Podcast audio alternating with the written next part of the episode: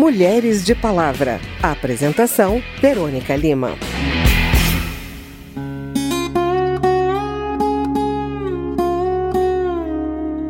Foi em novembro de 2017 que a diarista Márcia Fernandes da Cruz percebeu as primeiras alterações na mama. O primeiro médico que a atendeu disse que o quadro era normal, mas o inchaço chamou a atenção de uma enfermeira que encaminhou a paciente a um mastologista. Desde dezembro de 2019, ela aguarda para fazer a cirurgia de retirada do tumor.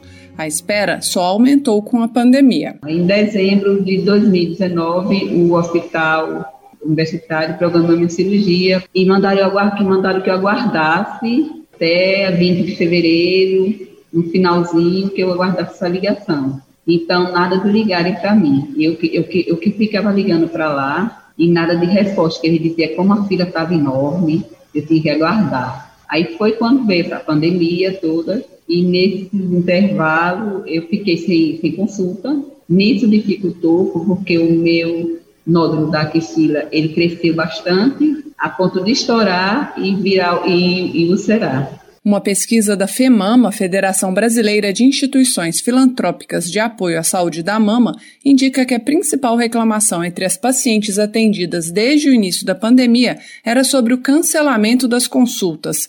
Três em cada dez relataram esse problema. 22% relataram cancelamento de cirurgia, 16% não conseguiram agendar exames e quase 10% disseram que não havia agenda para início de seu tratamento. Tem vezes que as coisas pesam mais do que a gente acha que pode aguentar. Nessa hora fique firme, pois tudo isso logo vai passar. Segundo a coordenadora da Oncologia Clínica do Instituto do Câncer do Estado de São Paulo, Maria Del Pilar, a redução do diagnóstico de câncer em função da pandemia é uma realidade no mundo todo. Dados do Ministério da Saúde mostram que 41% dos países interromperam o rastreamento da doença após orientação da Organização Mundial de Saúde. No Brasil, entre janeiro e julho de 2020, o número de mamografias de rastreamento caiu quase pela metade em relação ao mesmo período do ano passado, além de queda de 4% no número de cirurgias. Maria Del Pilar diz que a orientação para que no pico da pandemia as mulheres deixassem de procurar os serviços de saúde foi acertada, pois o sistema estava sobrecarregado e não havia muito conhecimento sobre a nova doença. Mas agora ela diz com segurança e protocolos adequados de atendimento, as mulheres já podem voltar a buscar os serviços médicos. 62% das mulheres pesquisadas esperam o fim da pandemia para retomar suas consultas médicas e fazer seus exames de rotina.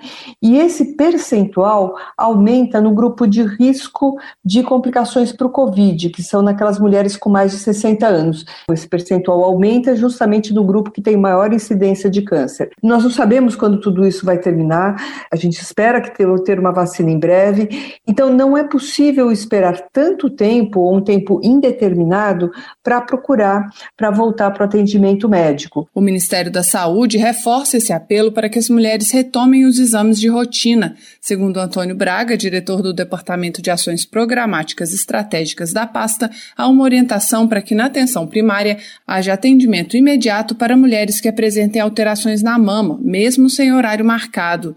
Você vai rir sem perceber. Felicidade é só questão de ser.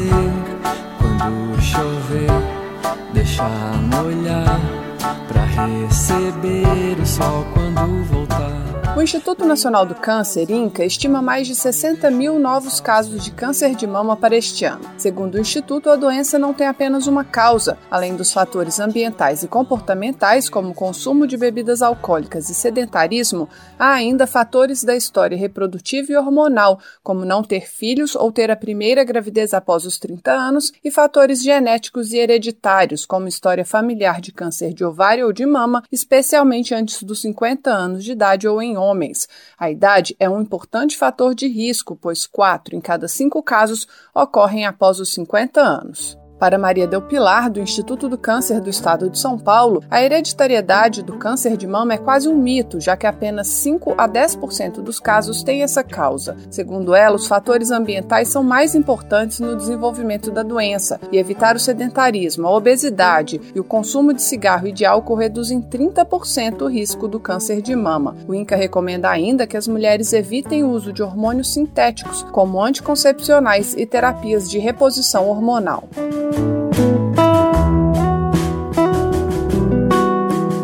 Todos esses dados e relatos foram divulgados em eventos da Secretaria da Mulher da Câmara, como parte da programação do Outubro Rosa, que neste ano traz o lema Outubro Rosa, a saúde a um toque de atenção. Desde o dia 1 o prédio do Congresso Nacional está iluminado de rosa. A repórter Paula Bitar tem mais informações sobre a campanha.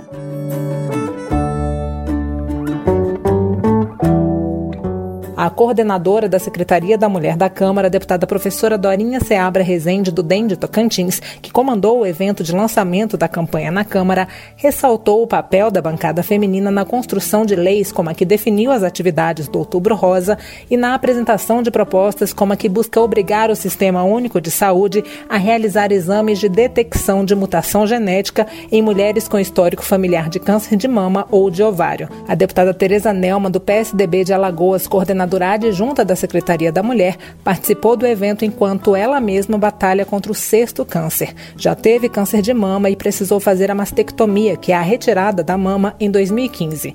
Ela falou de sua experiência e também alertou para outro aspecto relacionado ao tratamento do câncer e à pandemia de Covid-19. Sou uma paciente oncológica. Estou enfrentando o sexto câncer, sou mastectomizada. O ano passado tive o, câncer de colo de útero e agora em setembro ele já estou é, com recidiva. Comecei a fazer a quimioterapia terça-feira. Sabemos que a saúde em nosso país passa por um momento muito difícil e que afeta diretamente as pessoas com câncer. A pausa nos exames, nos tratamentos, a redução nos atendimentos que já eram realizados, que já era realidade antes da pandemia, agora se agravaram. O problema é que o câncer não espera, não pausa com o coronavírus, não vai aguardar tão desejada vacina. A presidente da Federação Brasileira de Instituições Filantrópicas de Apoio à Saúde da Mama, Mayra Calef, fez um apelo para que todos nós façamos a quem amamos três perguntas que podem salvar vidas. A primeira pergunta: você conhece suas mamas? Você observa suas mamas? Segunda pergunta: você já marcou seus exames anuais? Terceira pergunta. Você conhece os seus riscos para câncer de mama? Que notícias me dão dois amigos? Que notícias me dão de?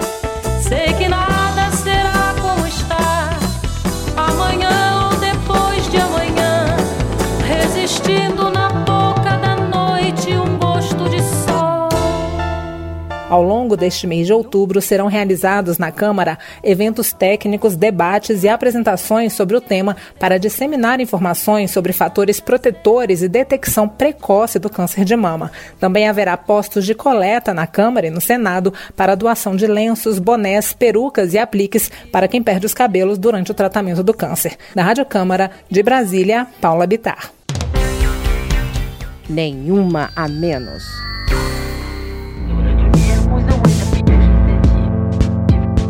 Um negócio que movimenta 32 bilhões de dólares por ano em todo o mundo e que retira os direitos humanos mais básicos de crianças, homens e mulheres. Estamos falando do tráfico de pessoas. Quem tem os detalhes é a repórter Mônica Tati.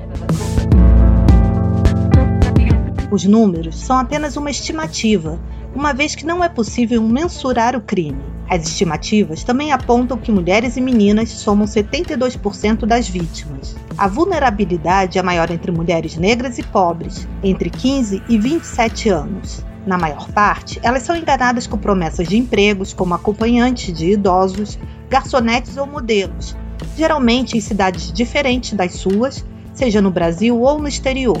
Quando chegam ao destino, são forçadas a se prostituir ou a trabalhar para saldar supostas dívidas que foram criadas pelos aliciadores, ou são mantidas em condições similares à escravidão, e submetidas a maus tratos e várias formas de exploração. Durante reunião virtual promovida pelo Ministério da Mulher, da Família e dos Direitos Humanos para debater o tema, Gleice Cardoso, coordenadora geral de Acesso à Justiça na Secretaria Nacional de Política para as Mulheres, destacou que a questão está diretamente ligada à exclusão social e à pobreza. Então, se você tem dificuldade de acesso à saúde, à educação, a trabalho, à moradia, à alimentação, muitas dessas vítimas de tráfico humano provém de contextos onde não há esse tipo de oportunidade de acesso a recursos necessários para desenvolver uma vida desejada. A impossibilidade, então, de projetar um futuro cria nichos de oportunidades para que traficantes ofereçam novos horizontes e alternativas de melhorar as condições de vida dessas mulheres e de seus familiares. As mulheres submetidas à exploração sofrem danos psicológicos e físicos por causa dos maus tratos Gleice Cardoso destaca ainda que muitas vezes a mulher tem sentimentos conflitantes sobre a situação em que se encontra. Elas sentem culpa, vergonha, medo. Muitas mulheres acreditam que estão em uma situação temporária de exploração e que em breve elas estarão livres dos seus exploradores assim que elas conseguirem quitar as suas dívidas. E também tem uma outra característica que também não é difícil de identificar: ocorre que algumas vítimas não se reconhecem em situação de vítima. Elas acreditam que aquela situação de exploração em que elas estão vivendo é uma situação normal. Então, elas negam e elas não reconhecem que estão sofrendo violações de direitos humanos.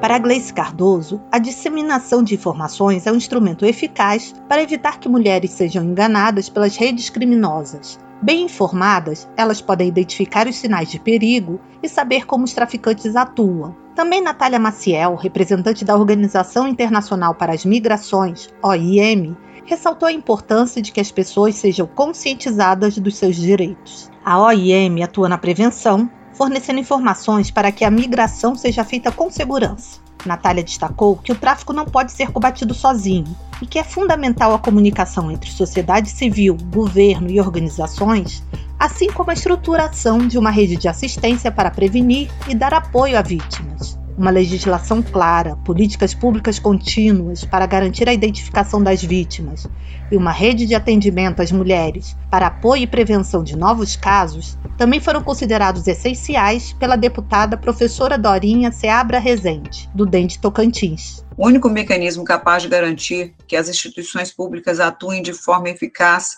e por meio de uma escuta dessas vítimas, ou seja, reconhecer as suas histórias de vida, o formato, como chegaram àquela situação, porque desta forma nós protegeremos outras mulheres, outras crianças, idosos que estão da mesma forma igualmente expostos.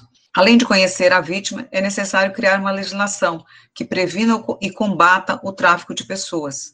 Por se tratar de um fenômeno complexo envolvendo diferentes países, é fundamental que haja uma ampla cooperação entre esses países na esfera legislativa e jurídica, Caso a população tenha conhecimento de algum tipo de aliciamento ou se souber de uma mulher em situação de exploração, pode fazer a denúncia através do Ligue 180.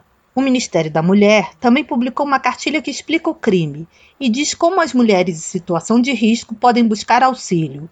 A cartilha está disponível no site do programa Mulheres de Palavra, na página da Rádio Câmara na internet, em www.radio.câmara.leg.br.